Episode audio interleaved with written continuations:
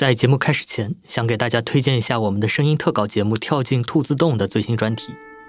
这本是一个没人关注的失踪案，就这种失踪的事情特别多。呃，这些情况我们每个月都有，但却在一夜之间变成了流量的宠儿。其实流量特别大，尤其是抖音，还有微博。去年的十月份，一个叫做胡鑫宇的高一男生在校内失踪。这件事情很快在互联网上获得了关注，铺天盖地的谣言和阴谋论也随之而来。他无意的看到了校长和他的女朋友在一起。校长担心事情败露会影响自己的前途和名声。经过三个多月的搜寻，胡鑫宇的尸体最终在距离学校两百米的一个粮仓中被发现。官方的调查结果认定胡鑫宇是上吊自杀。不过，经过历时一个半月的调查和采访，跳进兔子洞节目组发现，在这个被认定的真相背后，隐藏着诸多推手。凭借着一股怪力，他们在暗中改变了故事的走向。甚至直到今天，他们仍在看不到的角落里编织着另外一种真相。您您是胡星宇的表哥？对对对。嗯，那您发这个视频是为了什么呀？我也不知道啊。您真的认识胡星宇吗？这期节目正在连更中，从本周二到周五每天更新一集。你可以在 Show Notes 里找到节目的链接，期待你的收听。用声音碰撞世界，生动活泼。嗨，大家好，欢迎收听《声东击西》，我们一起用对话来发现更大的世界。我是徐涛。那今天和我坐在一起的有两位嘉宾，一位是体育播客《鹰眼时间》的特特飞，和大家打个招呼吧。声东击西的朋友们，大家好，呃，我是特特飞，应该是第二次来声东击西的节目了。那这期也非常期待和另外一位嘉宾，呃，有一些专业上的碰撞，也非常高兴跟徐涛老师再一次在节目里聊天。那另外一位嘉宾是我们的一凡，其实也上过声东击西，是我们的早咖啡监制，也是个职业网球运动员。啊，大家好，我是一凡。所以这是我们要用声音碰撞体育，是吗？对，一个新的 企划出来了。对，那今天的大家估计也已经听出来了，今天我又要聊一些我不太懂，但是满怀好奇的一个话题，是女子世界杯。spectacular opening ceremony starting, we hope, a spectacular tournament. Of the biggest ever FIFA Women's World Cup. 32 teams, and in Group B, a real baptism of fire for the Republic of Ireland. Serena Walden, and Walden gets the first goal for the Philippines in the FIFA. The cross is headed in for the opening goal. Easy as you like by you know who, Alexandra Pop.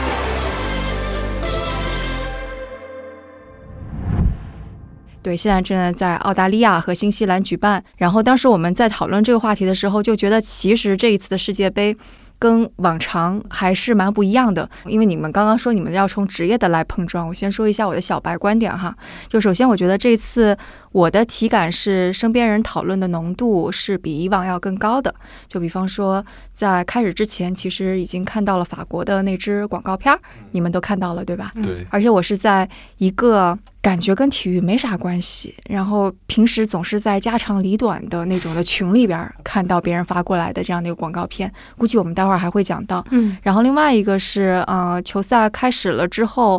我是在朋友圈里有看到一些朋友会有去酒吧里，男生女生都有去看球。嗯。对，我觉得这个似乎好像之前也没有在我身边发生过。之前都是男足世界杯会发生的事情。对，那你们呢？这次我肯定是因为我做这个行业嘛，肯定是关注比较早，然后大家都会把这届世界杯对它赋予很多的期待，包括刚才陶老师说，很多朋友这一届对于女足世界杯的关注要比往届要多一些。呃，我们很多都期待这届世界杯会成为一个分水岭，改变大家对于女足或者说整个女子职业体育的一个。商业化的印象，就是原来会觉得女足是一个没人看或者说不挣钱的项目，大家都觉得这届会不会有所改变？呃，实际上可能也是在一个正在改变的过程中吧，但是有好有坏。如果举具体点的例子，就是可能我一开始会看这届世界杯的转播，因为是一一个大家看比赛的渠道，但是呢，很奇怪，在今年五月份之前，大部分参加这届世界杯的国家都没有确定会转播这届世界杯，就是很奇怪，因为。这几年女子足球在欧美，尤其是欧洲发展很快。那国际足联作为这个主办方，他对赛事版权的心理预期会比原来提的高很多。但是呢，这买方跟卖方市场会有一些不平衡或者说博弈。在五月份之前，很多国家都没有谈定这个价格，所以男足会很早就男足很早，包括每届像去年卡塔尔世界杯，比如说央视或者各个国家的主流收视渠道会在提前几个月甚至半年就会大规模的宣传招商，但是今年都没有动作，因为各家电视台啊、新媒体版权方都没有谈定，包括中国的央视跟日本的 NHK 都是在比赛开幕前一周之内才确定。会转播这届女足世界杯，才确定它的转播安排的，所以就是一个，我觉得世这届世界杯大家对它的期待是在一个正在变化的时间点，所以我觉得这次聊也挺挺有意思的。嗯，对，我昨天有看到，就是美国是福克斯，对，福克斯是版权，对，但是他拿到是因为他早早的，就是几年前就已经把就是男足的也给签下来，女足的是在这个 package 里边，所以他就是早早就定下来了。对，福克斯应该是提前两届就。把这个打包下来了，因为很多的国际比赛都是把女子项目跟男子项目打包一起卖的。在这届世界杯之前，足球这边也是这样操作。嗯但是呢，这届世界杯国际足联想把女子拆分出来，就不跟男子打包一块卖了。你可以理解为，原来在版权方的角度，女足比赛是男足比赛的一个赠品啊，bonus。对对，但现在因为女子体育发展的很好嘛，大家对这个有更多的期待，所以也就会造成一些预期上的差异。对，大概是这样。就今年五月份的时候，国际足联的主席因凡蒂诺还对英法德意西班牙这五个国家发出警告，说你们给女足世界杯付的版权价格不到男足的百分之一。这个价格是无法接受的。就如果继续这种出价的话，我们就干脆不要合作了，不让你们来转播女足世界杯了。百分之一，百分之一。嗯嗯，我我只是想想到，就是说福克斯有一个数据是说，美国女足的揭幕战的收视率非常好，打越南好像是一个史上第二的收视率。最起码在收视率的这个角度来讲的话，还是能够看到有一些。它的观众的那个潜力，商业的潜力是被是被验证的。我想这个还是一个比较比较好的消息。我觉得这现在的现状就是挺不平衡的。你说美国，美国是一个挺特殊的情况，就是我会每届比赛看这届世界杯的赛程排期，也会想我看哪场比赛嘛。结果美国女足的前两场小组赛都是在北京时间的九点，新西兰当地时间的大中午十二点一点左右，这就非常的不合理。在男足世界杯基本上从来没有在大中午踢比赛的，但是出现这个情况，就是因为在当地时间的大中午正好是美国时间的晚上黄金时间，他为了照顾美国的观众，如果在男足的话不会发生这种情况，是因为男足世界杯对于全世界都是一个巨大的焦点，全世界对于他的。不管是关注度啊，还是资金的支持，是基本上平衡的。但是女足就不一样，女足这些球员确实现在还不是在全世界范围内都家喻户晓的角色，所以会更多的照顾这些主队是或者说本土观众这种大金主，所以会出现这种非常奇葩的赛程排期，让球员大中午踢比赛啊。虽然南半球现在是冬天还好一点，但是对球员来说也不是一个特别周全或者说完美的一个安排吧。但确实是说明，现在各个国家地区对于女足的关注度还在一个不太平衡的时候，就是刚起步。嗯，包括就是看这个球队的赞助也是，嗯，就是有呃拿到赞助非常不错的，也有像非洲球队的话，就是非常基础的赞助，甚至是等于还是一个有点半业余、半职业化的一个状态。还有一个就是对我或者说大部分的人来讲，可能对于中国女足的认识，除了就是 Prada 赞助了。应该是中国女足的特定场合的一些服装。这个中国女足去大洋洲比赛的时候，在机场的时候穿的就是这种黑色的正装，呃，所以当时就有很多人比较疑惑，为什么不是运动服？然后后来是这么一个合作的关系，呃，当然也是跟一些社会娱乐新闻相缠绕在一起嘛，所以大家的讨论都比较多。但是对于我来讲，可能还是亚洲杯踢韩国的这一场，就是他的这种。呃，三比二的一个啊，对，就是其实是二零二二年，其实我们二月份，我们当时也做了一期节目。然后，其实我是等于受益于在这个比赛之后线下女足的发展。我在声东击西年末节目的时候，有在这里大言不惭的说我要去踢女足，然后我确实去踢球了。然后这也是我对，所以这也是我第一次因为就是这样的推进，然后进入到一个线下的社群。对，所以就这次看球又。有很多的新的乐趣。嗯，然后我可以作为一个就是只会像记者一样搜集各种各样资料的人，我可以再报几个。数据哈可以来证明这一届的确不太一样。就比方说，这可能是历史上最大的一次女子体育赛事，因为上一届呃女足世界杯其实只有二十四个国家参加，但今年已经到三十二个国家参加了，所以这是一个非常大的飞跃，一下多了八个国家。对，然后门票是售出了一百万张，这个也是。呃，女子体育赛事当中创纪录的，然后总的奖金金额是达到了一点一亿美元，几乎是上届世界杯奖金的四倍多。嗯，所以这个也是在可能过去四年或者过去数年吧，这种同工同酬的抗议之下 获得的一些进展。所以这个全都是一些类似于数字上面已经体现出来的一种东西。所以刚刚我们说了这么多，其实就是为了想跟大家来说一下，这次比赛还是挺值得关注的，因为它非常非常的不同。可能像特特飞说的一样，这是一个我们在见证一些转变的这么样一个时刻。那我们要不要来说一下，就是这种的转变，它为什么是在这一刻？就是以前是什么样的？我们要描述一下吗？呃，我觉得刚才也提到同工同酬嘛，但同工同酬这个概念在体育里最近几年的一个高潮，应该是美国女足所做到的。就如果听众是经常关注美国的新闻报道的话，可能会经常看到拉皮诺这个名字，就是前美国女足国家队的队长，包括这一届他还在踢。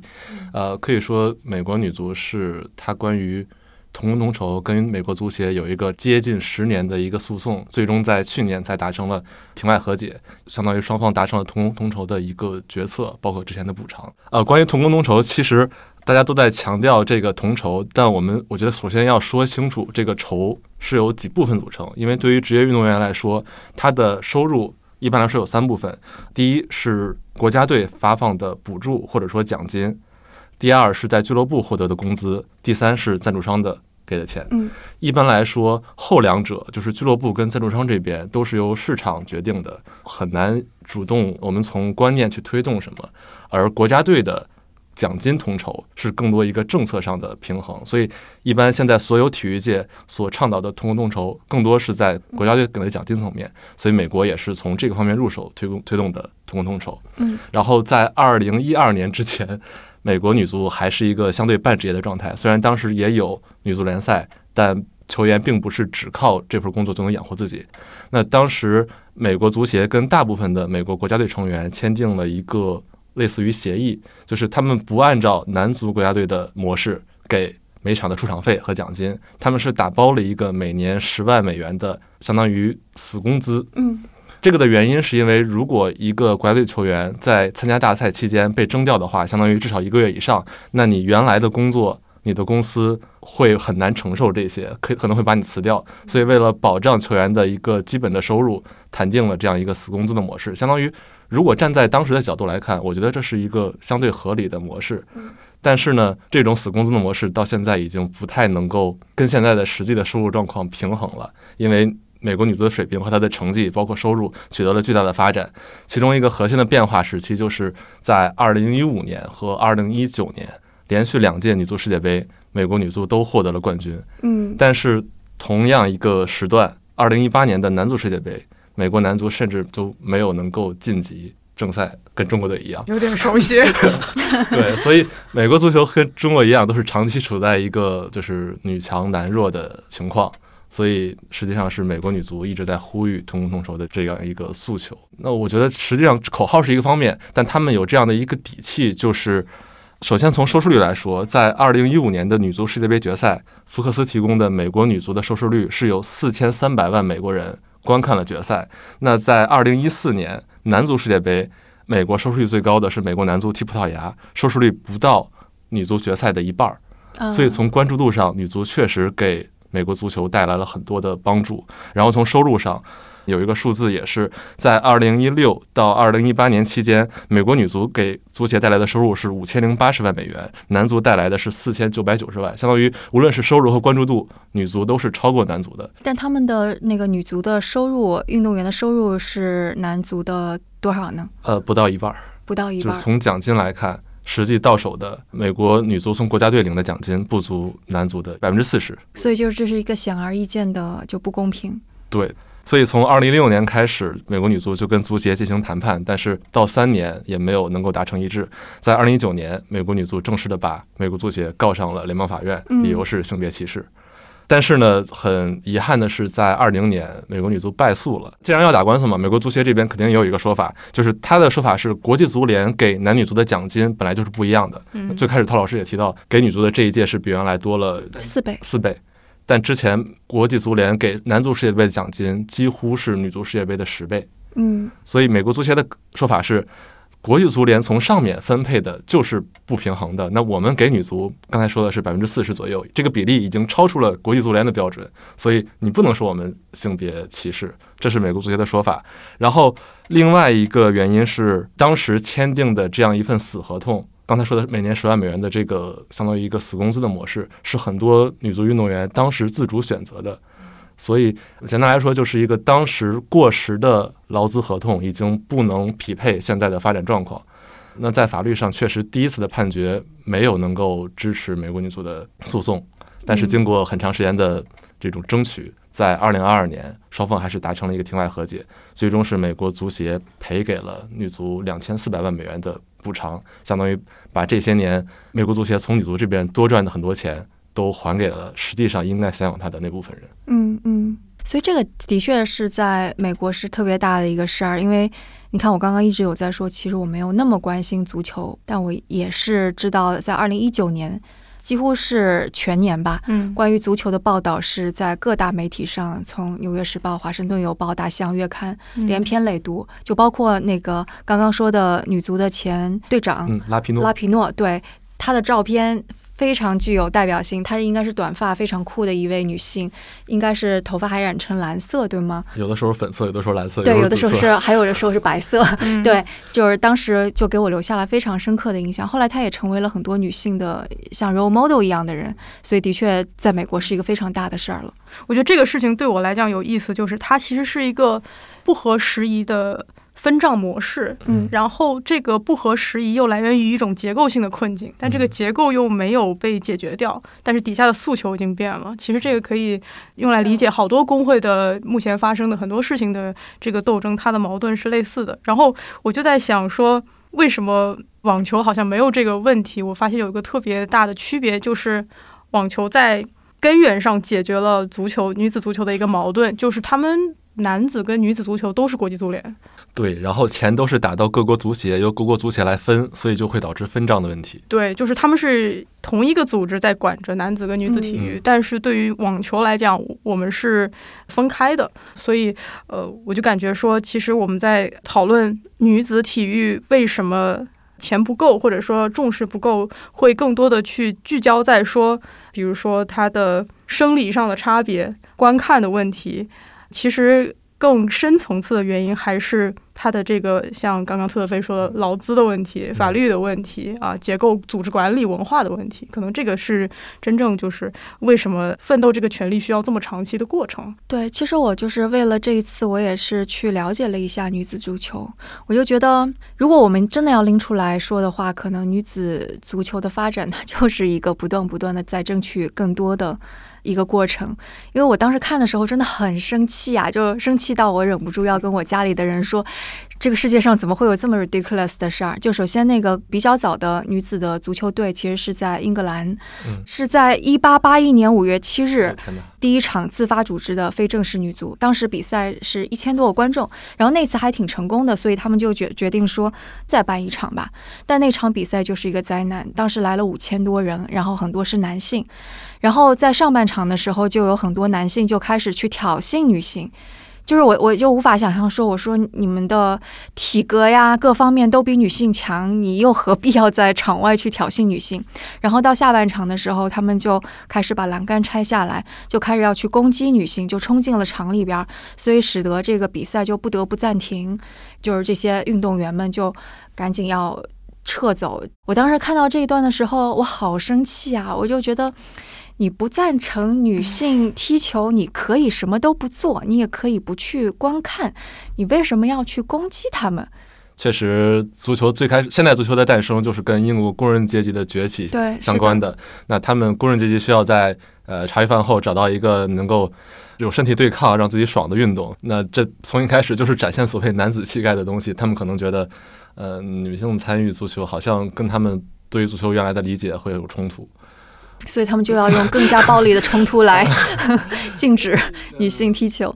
对。然后后来就是在这个事情发生之后，就就差不多同个时代，所以欧洲的那些盎格鲁撒克逊的人就想要复兴奥林匹克，所以有一个比较著名的法国人顾拜旦，他是著名的教育家，也是现代奥运会的创办者，非常有影响力的一个人。但是他就对女性是充满了敌意，他。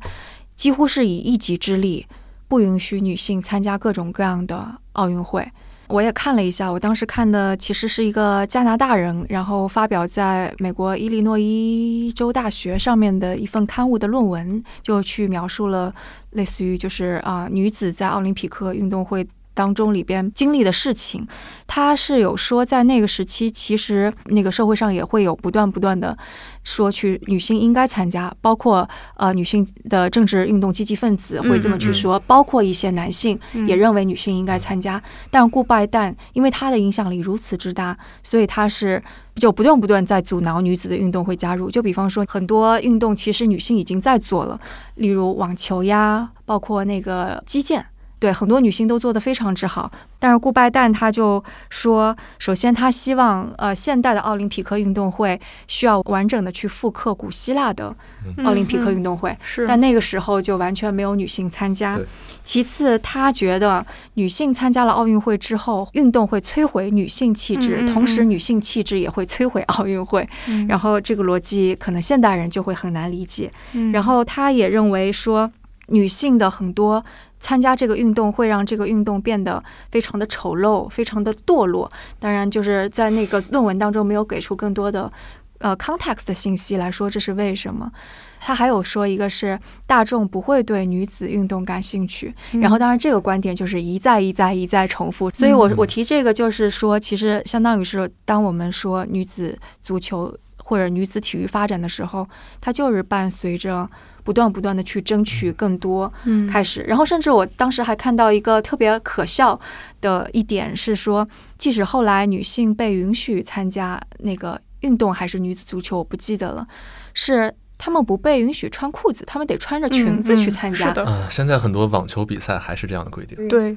就是我觉得这是一个很好的时间点，就是来介绍一下女子网球的一个为什么女子网球在女子体育中。这么领先，然后他是怎么做到的？因为可能我的一个观点就是说，女子体育的发展可以有很多概念性的东西去讨论，比如说男男性气质，比如说观赏性，但是要把这个事情真正的推进下来，它其实是有很多的很现实的博弈，然后很多的这个商业化的操作，需要一些商人的精明啊。我我觉得这个可能是在我们讨论的时候忽视的。网球之所以。它首先女子参与没有那么的困难，是因为它作为一个这种局限于某一个圈层或者阶级的这种派对游戏，女子是天然的可以参与的。就像你说了，在上个世纪二十年代的时候，就有呃很有影响力的这种什么伯爵夫人啊，他就说啊，我们我们这个应该拿到更多的钱打这个。表演赛的时候，啊，我们的这个穿着等等，但是他在那个时候是没有人呼应的。然后网球在六八年的时候转为了公开赛时代，就是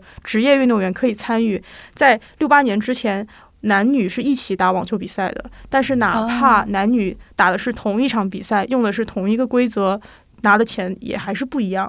然后在职职业化之后，男女就开始逐渐的分开来打比赛。那么这个的收入就从比如说女性是男性的二分之一变成六分之一，变成十五分之一，就看你的这个赛事方。所以就在这个过程中，等等，你刚刚说那个女性的是，并不是说她慢慢慢慢变少，而是说就是就是她这个差距越来越大。嗯。但是要看是这个赛事的水平怎么样，但是一定是越拉越大的。然后在这个过程中，它就是放在了当时的这个。美国的这个女权运动的这个环境里边，他特别强调的两个问题，一个就是刚刚特德菲说的这个同挣同酬，就是他非常强调经济上的收入；第二个就是他强调要同样的平等机会。就是 access，它强调的是这个准入，所以它的诉求最终的结果就是一成立了这个国际女子网球联合会，这个 WTA Women Tennis Association，还有就是我们需要打跟男性的同样数量的比赛啊。但是他把这个事情办成呢，又特别有意思，就是可以回应你刚才说的好多。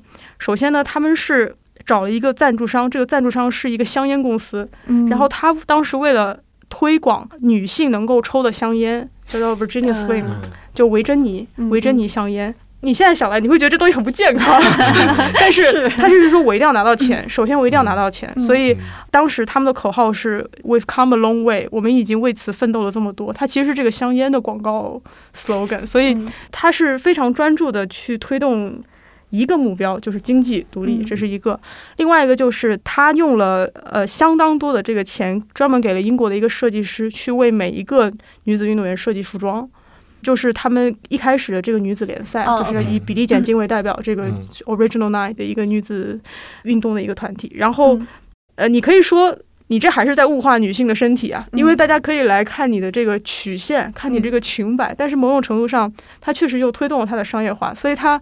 肯定不是一个完美的出发。但是在逐渐的这个进化的过程中，它确实。实现了女子网球的一个经济，包括赞助是这样的一个比较良性的一个独立的系统。这个系统到目前为止在女子体育里面还是很很领先的。像这个美国女足的队长，她是有明确的讲过，就是说网球，尤其是小威的这个威廉姆斯姐妹的这种诉求，是激励了她。他们去做同样的事情，所以他们的这个商业的这个谈判中，肯定是有去发挥一些女性在男性中视为优势的，比如说身体。但是他们认为说，我们要先从这里做起。对，哎，其实你刚刚说的这种。也在奥运会慢慢慢慢接纳女性的运动当中有体现出来。我刚刚不是说顾拜旦是完全不允许女性参加任何的运动，然后有一些男性或者是一些女性其实是有在支持女性参加，但他们最开始提出的诉求也是我们可以选择那些能够展现女性美的运动，就比方说那个什么呃游泳呀、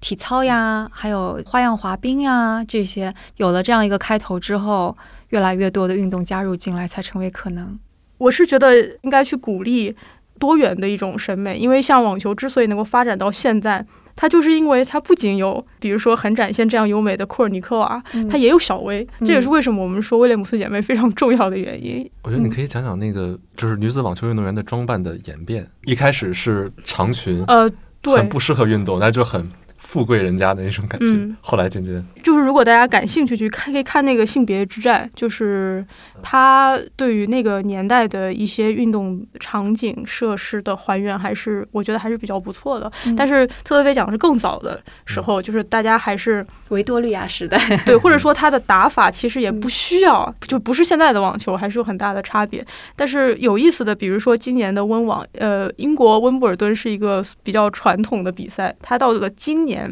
他才允许女性穿深色的这种所谓打底裤，因为在很长一段时间，女性的球员都表示，就是说，如果我穿白色的，如果我来生理期的话，或者怎样，对我来讲是一个很大的负担。啊，这个是真的是讲了非常多年。啊，刚才你说这个性别之战，其实是不是当时比利简金和另外一个男运动员嗯来打的一个比赛？其实大家现在很多人说女子比赛不好看，就是觉得水平低。但是当时比利简金就是通过一场比赛战胜了一个男选手。就是现在。网球似乎是为每一个对女子体育提出质疑的那个问题都准备了一个答案。在 在历史中，就是有些人会说，就好像足球也有嘛，说那个中国女足你也踢不过那个男足优势优势级是吧？就是类似这样的踢不过青年队，那你为什么会拿这么多钱呢？就是这个是一个。特别传统的，然后蔓延在所有体育运动里面的一个问题，就是你不行，你为什么能够拿多的钱？那女子网球是等于在七十年代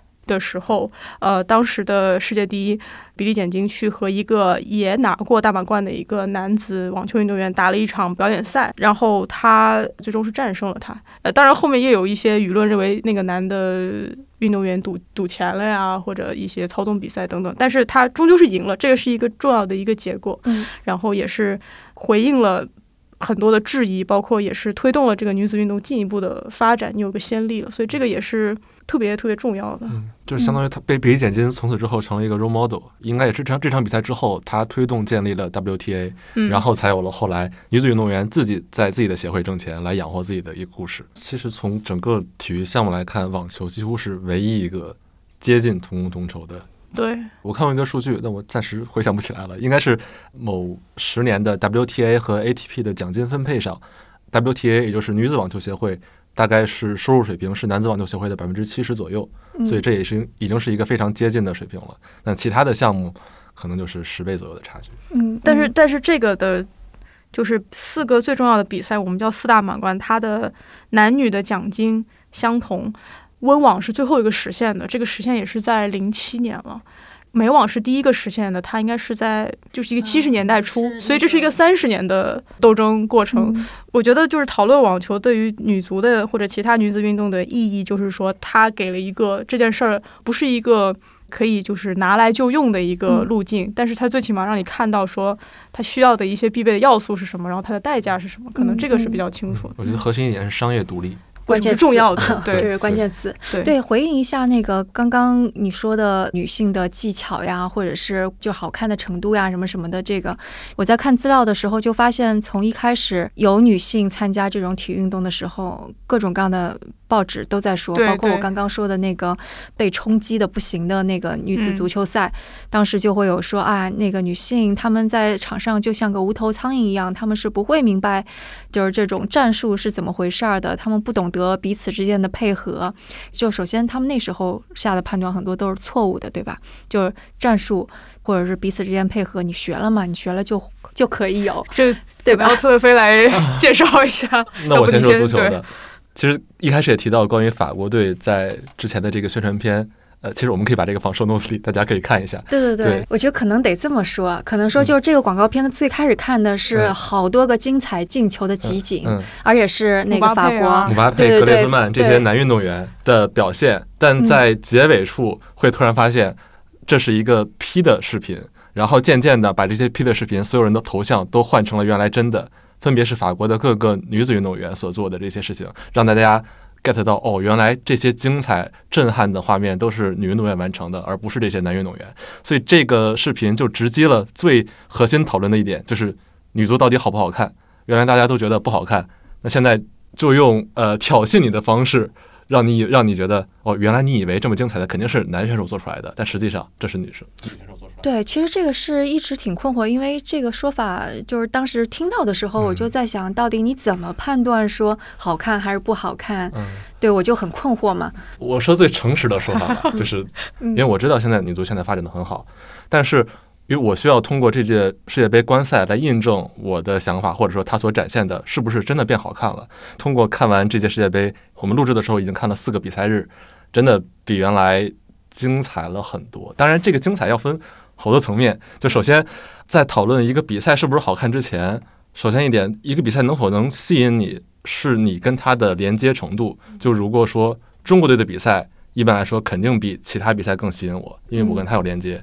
你在学校，你的班级同学的比赛，肯定比其他，比如说全国大学总决赛要好看，因为你跟他是有情感连接的。但抛出这一点，我们只说比赛，我也觉得这一届比赛比原来精彩了很多。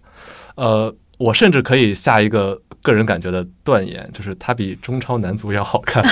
对，但 不是对 要被骂了吗？对那个留言区已经亮了。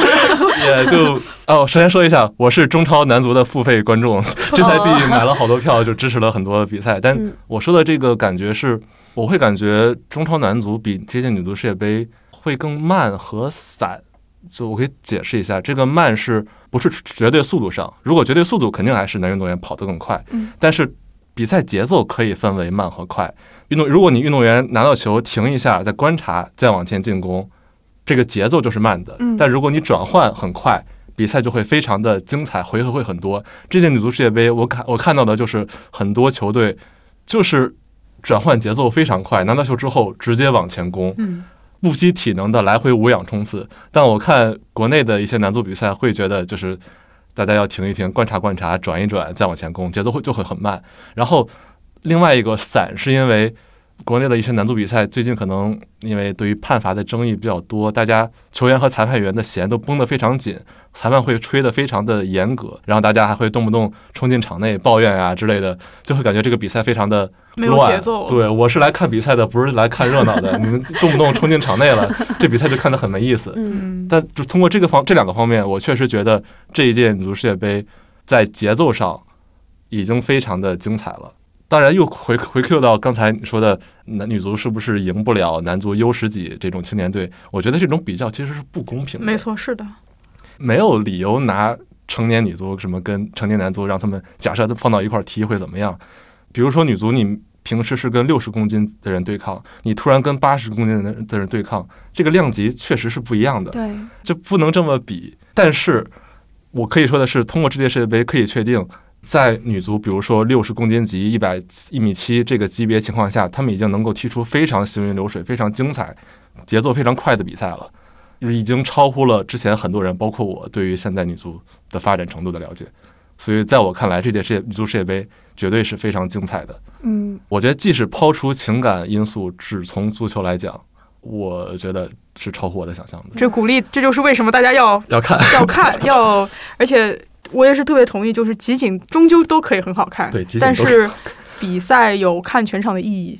就是这个它有全场的节奏，它有一种情节吧，这样理解好，一种故事的感觉，这个是看全场的意义。然后女女子网球这边是这样，因为最近的互联网上也有讨论，就是什么是好看的女子体育，然后它就是着重讨论这个观赏性的问题，有一些讨论它会抛出一些。比如说女子运动男男子化这样，比如说你要去完全的练更多的肌肉更快什么的，我想，哎，我打断一下，嗯，你的你的男子化这个说法会有不适感吗？我觉得这个概念抛出来肯定是不太舒服的，对吧？就它的这个底色肯定不是一个太中立的词儿。但是这个问题其实小薇已经回应了十几年了，在女子网球中，我我是认为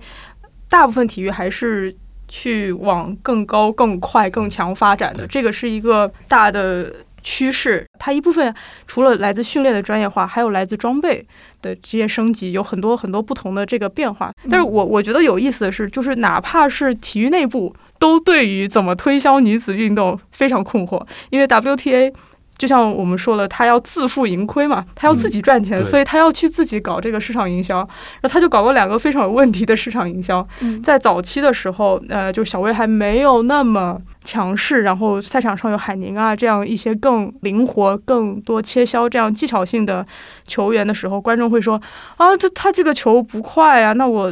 就是我要看什么？然后那个时候 WTA 推出了一个 Girls Just Have Fun，他就是说 Have Fun，就是说你看。有有没有趣呢？它总是有趣味的吧，虽然它不够快。可是很多人就很不满意，对吧？就是说什么叫 have fun 呢？我们绝对不是玩玩而已啊，我们真的是认真在做这个事情。后来呢，小威这样的更多的这样呃力量、速度型的球员出现之后呢，WTA 又推出一个叫做 strong is beautiful，然后就推出了很多这种更强调呃肌肉的这样的宣传画。然后又有很多人说，你这个是不是太强调这个肌肉，更强调这种更接近于男性的这种身体审美？所以就是哪怕体育内部。他都搞不太清楚，因为他做市场营销肯定是要打某一个刻板印象的点，所以我觉得这个讨论终究是有益的，只要他不引导成一个单一的答案，我觉得就是好的。但我觉得可能 social media 出来了之后的一个好处就是这些人可以为自己说话。就比方说小薇，她展现的就是她那种类型，对吧？然后拉皮诺，她可能展现的也是自己个人的特性。嗯。然后我看到说，就是好像现在美国的女足，她们用 TikTok 很多，她们 TikTok 就是 just have fun，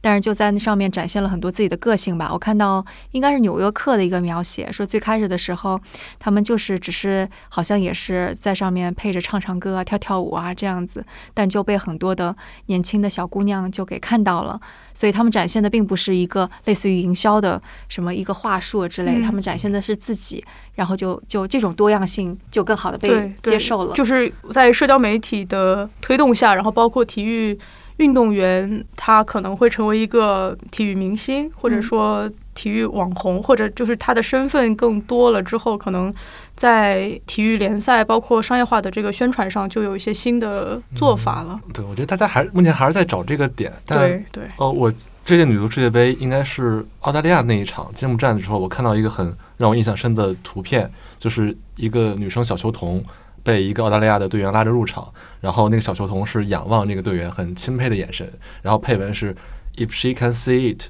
she can beat”。嗯嗯嗯。啊，我我就觉得特别的触动我，就是你要让这些小女孩看到她可以成为这样角色的机会，那她就有付诸实践的可能性。是是的，嗯，我觉得在体育里边体现的特别明显，嗯。就是因为运动员永远是一个被光环包裹着的一个职业，嗯。他们所做到的事情确实会对后来的人有很大的激励作用。嗯。包括在现在的呃，虽然我说这感觉有点奇怪，就是在现在的欧美平权运动里，很多女性运动员也是非常走在前面的，嗯像拉皮诺都是非常好的代表。对，其实比利简金在那个六十年代也是一个非常前面的一个人，是，然后包括小威或者拉皮诺，她其实是非常顶尖的女子运动员。但是女子运动员是个很大的群体，她的更多的人她是比较，我们说比较基层的，她可能嗯没有那么多的商业赞助去支持的时候，就等于这个我们说体育的运动的基础设施就变得非常的重要，就是你能不能去给到女子运动员更多的这个选择。Q 一下你们那个节目，就是在一夜时间上一期的节目，就采访到了一个在美国和丹麦踢球的一个呃女子足球运动员，然后她提到一个细节，我觉得还是挺就让我印象挺深刻的，就是说她在高中毕业之后，她有一条职业的路线，但是他其实并不知道还有留学的路线，去美国踢球的路线。然后当时他们这个国青队的这个教练高红知道他是去美国踢过球的，嗯所以他就和小队员谈说，呃，你们有没有考虑好这个未来的路啊？然后。给了这个留学的选择，所以这个这个其实对于一个小队员的发展，就是一个可能没有什么赞助，或者说没有对职业发展没有什么大的认识的小队员来讲，这种建议是非常非常重要的。那能够给出这样的建议，一定是就是说你的教练员或者说你的前辈运动员他有见过，或者说他有更丰富的经历。所以说，女子体育的发展其实真的是要靠这样的一种积累。就对于对于女子网球是。拿我自己的经验来讲，就是我在女子网球的这个环境里面生长，可能是因为我们那个时候的已经是单飞，就是所谓的女子网球拥抱市场化，可以允许一些比较顶尖的女子网球运动员去脱离举国体制这么一个训练体系，去组建自己的训练团队，嗯然后去呃自己来接这个赞助跟商业，然后能够自己来安排赛程，你要交一定的这个奖金，但是你有很大的自主性跟自由度。然后我们看到的又是李娜这样性格的运动员，她的名言就是打球是做好自己的工作。嗯，这个其实。当时是一个很新的概念，因为我们在体工队或者说俱乐部里受到的教育，其实还是要这个首先为国争光嘛，嗯所以你愿意把自己整个牺牲出去，那是一种很新的挑战。但是在这样的前辈的引引领之下的时候，你会自然的去考虑一些问题，比如说我我以后是要什么时候转职业，我要去哪里打球啊，我的伤病是不是要有人来照顾等等，这种观念是。一定是要在一个比较支持性的环境里面，你才可以得到的。所以，当我去看到其他的，比如说，当然举国体制是有它非常明显的好处啊，但是就是说，当去跟比如说乒乓球队啊或者其他这种呃队员交流的时候，你会发现大家的那个思路其实很不一样。对，是的。我真觉得现在说同工同酬，可能钱只是一方面，大家更需要争取的是这样一份视野或者机会，让你看到更多可能性、各种发展的道路，包括其他配套的保障。让你的职业变得更加的丰富，而不只是钱。我的确觉得，就是就是我们在说这个的时候，可能一个非常健康的生态系统是更重要的。就比方说，就二零一七年以前，虽然已经有了像刚刚说拉皮诺啊，嗯、或者一些呃女子足球的球星已经被看到了，嗯，但是其实你在市场上你可以买到一些纪念品，但是这些的钱是没有办法给到这些足球运动员的，是因为美国的足协他们是没有用心去。找合作伙伴去售卖这些纪念品，嗯、就是把他们的肖像权益整合成比较商业化，许可给那些合作伙伴。他们更多的还是花心思在男足上面，嗯、所以他们争取了一个权益，是把这些球员的这些肖像呀、姓名啊等等这些权益给单独出来，嗯、所以他们就自己开始去售卖。然后最开始的时候，他们只有一个合作伙伴是 EA。对，然后能够合作的东西也非常之少，甚至他们没有进入那个 FIFA 的游戏啊这种东西。但是到第二年的时候，他们和篮球女子的球队，还有是棒球女子的球队，就相当于是这几个三个联盟是共同建立了一家公司。然后他们因为就是他们合并到了一起，他们可以去一起去售卖这些呃许可权，所以他们就获得了更多的可能性。但因为那时候已经是二零一七年了，我们说二零一九年的时候是上一届的女子足球的世界杯，他们准能够准备的时间非常之少。所以，相当于是能够售卖的商品非常之少，结果就是售卖一空。当时他们就没有认为这是一个成功，他们反而是说，如果这是一个我们有更多时间准备，其实我们能够给呃女足球员带来更多的商业化收益。但从二零一九年到今年有四年的时间，他们就做了更多的准备，所以今年他们有。差不多三十八家的合作伙伴，然后他们可以售卖的这些那个联名的商品，除了我们常见的帽子呀、T 恤呀，就印着运动员名字的 T 恤，然后甚至包括什么娃娃呀，然后包括 EA 现在也把这一届女足，就应该是美国女足的球员放到了 FIFA 的嗯游戏里，游戏里边。其实从一我记得是一六年开始，FIFA 里面加入了女足模式。但这个授权应该是渐渐进来的。其实这也说回到我们一我一开始说的同工同酬收的收入的三个方面，我们刚才解释了国家队层面，奖金已经基本上平衡了。那另外赞助商就不说了，这个比较纯看市场。纯看市场的话，呃，现在其实是在部分走 WTA 之前那条路，就是自己组建自己的联盟，然后自己来挣钱，拉到了很多赞助。呃，然后我这边可以补充的一个数据是从二零二二年去年的二月。刚才说的美国职业女足联盟 WNSL 推出了一个全新的劳资协议，现在美国女足职业俱乐部最低工资标准已经是每年三万五千美元，其实是一个还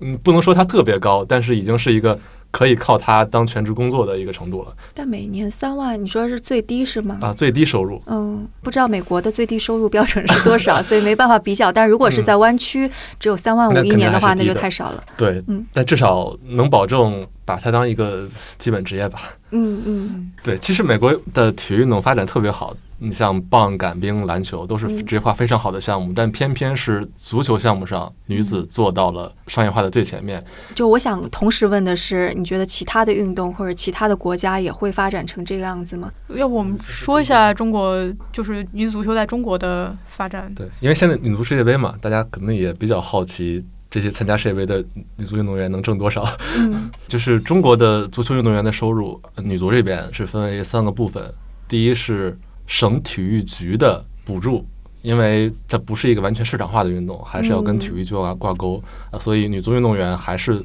大部分是从体育局领补助的。那从我们之前的了解，应该是一个月也就几千块钱，不多。这是第一部分。第二部分是他从俱乐部拿的工资。呃，中国足协应该是二零年有过一个公示的财务表，呃，就是每个俱乐部每年的投入在一千五百万到三千万，然后大概百分之五十是。工资部分，那平均到每个人就是接近十万的标准每一年。然后第三部分是国家队的呃奖金，足协之前也出过一个对账单，然后这个算下来是国家队成员 level 的人每年能拿到十万左右，所以加起来我们可以理解为踢女超联赛就是中国女足顶级联赛的普通队员一年可能二十万左右，小二十万收入这个标准。然后国家队的就可能大几十万，那最顶尖的加上商业代言的话可能会更多一些。所以基本上是这个水平，我觉得可以强调出的一点就是，中国女子足球运动员的收入在全世界已经是比较高水平了。跟男男足中国的男足比，那没法比。会差多少呢？因为我没概念。男足现在中超的俱乐部的年薪限薪标准是顶薪五百万。OK。对对顶呃，之前在限薪令之前，限薪令应该就是最近一两年的事儿。OK。对，但确实收入上是差挺多的。嗯。就是中国比其他的国家女足收入高的一个原因，就是首先我我们是更举国体制，嗯，我们不是纯按市场，所以只要你能为国争光，还是钱不会给你太少的。但确实跟男足一直差别很大。我觉得就是这个收入的金额，可能有一些听众会觉得比想象的高一些。刚刚特特飞说这个，最起码国家队员的这个年收入，嗯，有些听众可能会觉得，哎。比我多不少呀。就但人家都是国家队员了，好吗？对，但是而且是拿过对对对拿到亚洲杯的人，打赢了韩国的。对，但但是我的意思是说，呃，并不是每个人也那么了解，就是职业体育的付出要有多少呀？他可能会觉得说，也就是一份工作嘛，啊，对。但是确实就是这个是一个举国体制比较比较好的，就是它有一个兜底吧。刚说完那中国的女子足球运动员的收入，其实现在在国内足球比较好的一个方面是从二零年开始，中超是要求所有的男子俱乐部都有自己配备的女队的，这是相当于一个资源上的扶持。虽然后来因为一些经济方面的压力，呃，现在执行的没有那么严，但是也要求每支中超俱乐部都要参与女队的运营，不管是资金上的或者那教学资培训资源上的，所以实际上确实是有一个扶持的。嗯，对，我是就是从网球的角度来讲，因为有一些听众会觉得说，这个女子体育虽然说你要独立呀，你要这你要那，但是你的启动资金可能就是这个男子体育带来的观众的红利啊，包括商业的这些关注，像足球俱乐部的话，可能是。你的这个男足的俱乐部本身有很好的资源，然后你才有可能获得这些呃优势等等。首先，这确实是一种运营的模式，但是也有，我记得是里昂还是什么，他们自己呃做出来一套体系，可能也是一种方法。这个我不了解。但是对于网球来讲的话，就是呃，我们知道这个。我们国家的男子网球其实是久久没有打出来的，但是在今年跟去年的时候，就是有了很大的突破，然后要有进前一百、前五十这样的这样的球员。那他们其实很大程度上就是得益于中国的女子网球的发展。呃，无论是呃现在以前带李娜的这个经纪人，现在能够往下去签更年轻的男女的网球运动员，包括李娜的这个教练。就是之前海宁的教练，他的整个团队先是带了郑钦文，然后后面又是能够把整个网校的系统在国内建立起来。那么这整一套系统，呃，除了说中国本身就是一个很大的网球消费市场跟观众的这个市场之外，其实很大程度上是因为呃女子网球的发展，让这些资源、让这些呃钱，然后让这些关注度进来，然后整个推动了整个网球的一个大盘的一个。发展，所以我想说，这其实是一个互惠、彼此呃帮助、一起成长的这么一个一个概念。哦，对，我需要补充一点，就是美国女足一直在争取同工同酬，但实际上在国家队奖金层面，中国已经在一五年前后就实现了奖金平等啊，因为在中国这是一个行政的事情。你是说那个足球？对，足球的国家队也拿不到啥呀？问题是。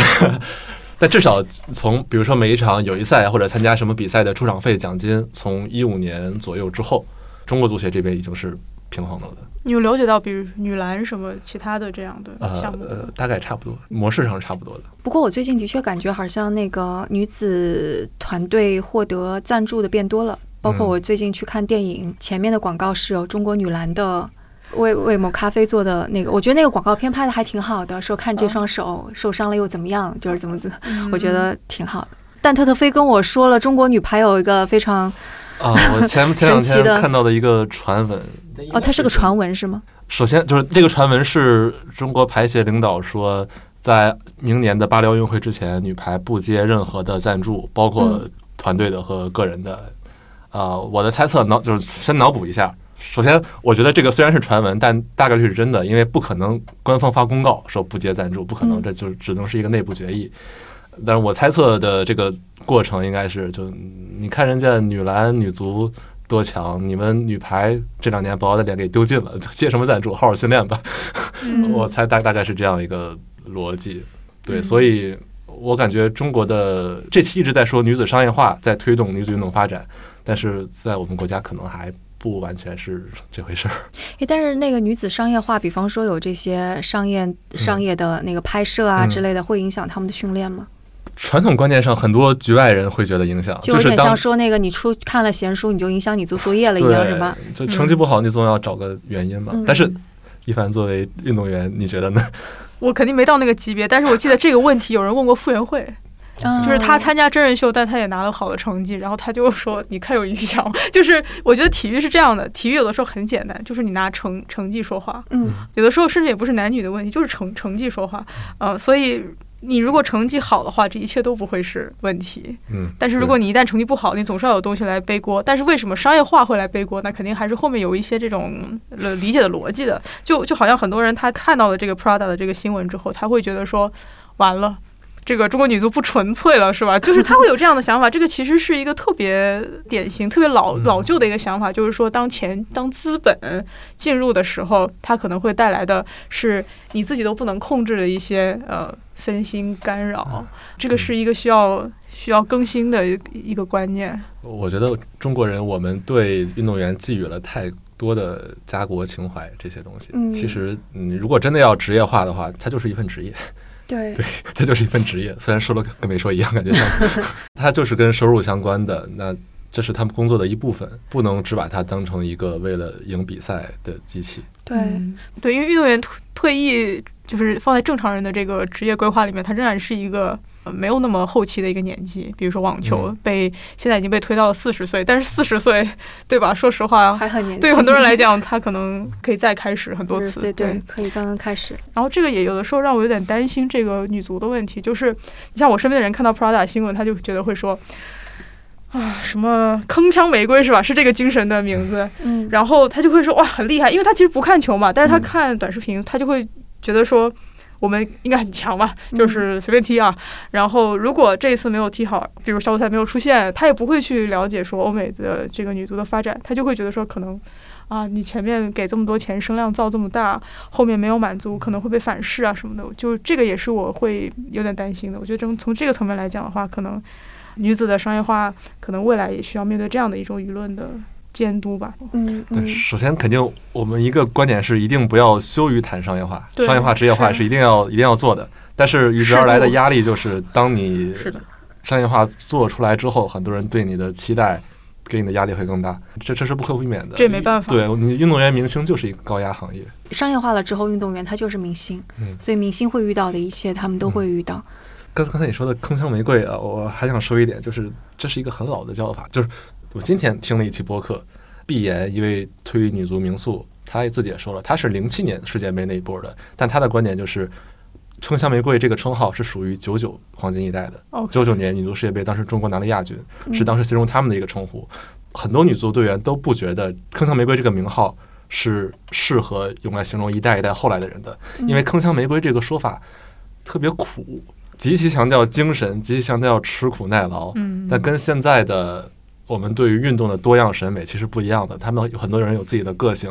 有自己很全面的素质，而不只是吃苦这一点。我只强调吃苦的话，对他们来说不太公平。嗯，他们的成成功不是只有精神就行的，需要有很多一代一代人，像我们说的什么高红啊。嗯。一代一代人站在前人的肩膀上做出的努力，需要有专业的人，而不只是强调精神。嗯，所以我觉得商业化运作当中还有有一点，其实也蛮好的，是它的确能够把个人的气质给展现出来。因为刚刚你说的那些名词，其实是主流媒体会造出一个词，然后放在他们身上，其实他们是没有机会去表达自己的，对吧？那现在像更多的这种商业代言出来，有的时候不一定是整个团体，而是个人的。那我觉得他们个人。的魅力就可以展现出来了。诶，我我我还是希望就是把那个商业化为什么对这个事情是好的，我们的逻辑再再梳理一下，因为我怕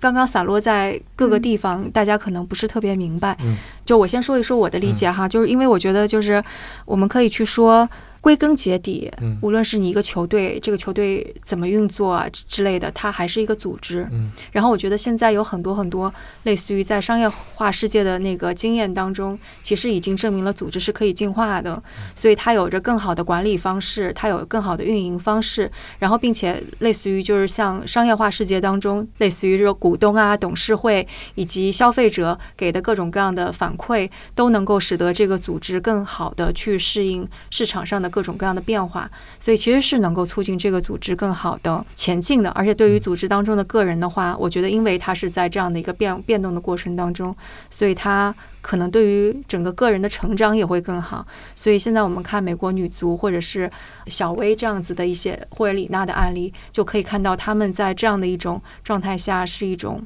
无论是对他们个人的成长、个人的发展，还是对。下一代的发展其实都是更好的一种状态，所以可能这是一个我理解的可能非常片面哈，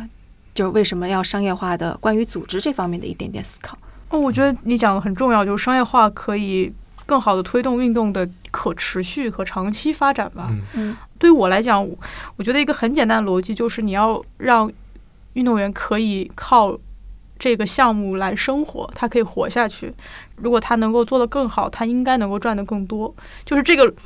现哪怕是这么一个简单的逻辑，在很多的体育项目里面还是没有实现的。嗯，对，我可以接着说，因为其实现在我们就说中国不是没有商业化，但我们对体育的投入都是以四年奥运会为一个主要周期的，都是非常流量式的商业化。等奥运会来了，大家去关注一波，给金牌运动员一点赞助，让他们赚一点钱。但是他们的流量可能只在奥运大赛期间有所持续，平时如果没有成绩的话，更多的运动员可能就收入就很难保障了。这是一个现在的情况。所以，如果能有比较成熟的商业化体系，让他们真正成为一个像费德勒、小威、科比这些这些人，即使他现在不打比赛，像刚才网球运动员那些，即使他退役了，他也是能持续的明星。这才是对所有运动员一个可持续的道路，而不是说。你就是当你金牌的时候火一把，后来就无人问津了。嗯，呃，我再做一个补充，就是毕竟小威、费德勒这些真的很少。对对对，对，就是所以我们还是要讨论的，就是说最基最基层的这波人。刚刚提到一个，我觉得很有意思，就是女性的伤病。对于呃伤病，就是运动的康复，然后包括甚至是心理的疏导，呃这些的，我把它叫做基础设施。这种基础设施的这种兜底是需要。呃，一个良性的系统转起来，它才能够呃去建立起来的，呃，这个才能真正的为就是更多的这些啊还挣扎在这个巡回赛啊，就是这这些这种基层的运动员，让他们也能够呃加入到这个体运动，而不是说呃仅仅是金字塔尖的这几个人，我觉得这个才是真正健康的。那我们就是如果我们要添砖加瓦，普通人能干嘛？普通人去现场买票。看球，首先这届世界杯当然值得关注啊！就像我刚才说的，其实挺精彩的，不只是中国女足，整个全世界都在发展特别快。其实如果你更多关注这个运动的话，会发现这是一个非常有魅力的东西。那另外一点就是去现场也是一个选择。哎呀，我又想到一个事情，嗯，就是今年的女超联赛，国内的联赛，山有一场山东队比赛的主场，一些球迷到了外场发现不让进。是因为这场比赛就不对外开放，然后原因是开放收的门票钱还不够主办方来付安保费的啊？对，这是一个非常尴尬又无语的情况。确实，它上座率挺差的。嗯，对于主办方来说，这是一个亏本的东西。但是，完全把这个观众入场这个选项断掉，对于项目发展也是非常不负责任的。嗯。所以，希望这一次世界杯能让大家更多的唤起对女足的关注度。平时其实很多城市也都有职业的女足球队，是的，可以去现场看球。比如说，最近就有去。对，但是北京女足的比赛是不收门票的哦，所以这个也也不好。可能现在还在一个。拉新的阶段，对对，增长的阶段。所以说，如果他能够持续的看到人流的话，那他他可能就会有卖票，或者说像一些球队涨价的一个底气吧。找个时间，我们也可以约着一块儿去，跟我们的听众一起可以。但是因为现在的这观众群，你会看到很多是那种体校的小孩儿，然后那种在练球的那种小学可能中低年级的小孩儿，那可能主办方会觉得说，我卖票的话，这帮人不会来。所以他他会有很多呃很现实的考虑，你也不能说它狭隘，但是这就是一个困境。对，这也是一个商业化他们会想的事儿。对，那大家而且还可以在 social media 上讨论啊，或者在我们本期节目的评论区大家来讨论。我们也会持续关注这一次的世界杯女足，然后特特飞会在鹰眼时间有更多报道吗？对我们世界杯期间至少会上，算上这期至少会有三期关于女足的节目。那好，那就期待大家在评论区的讨论啦。我们下次节目再见，拜拜，拜拜。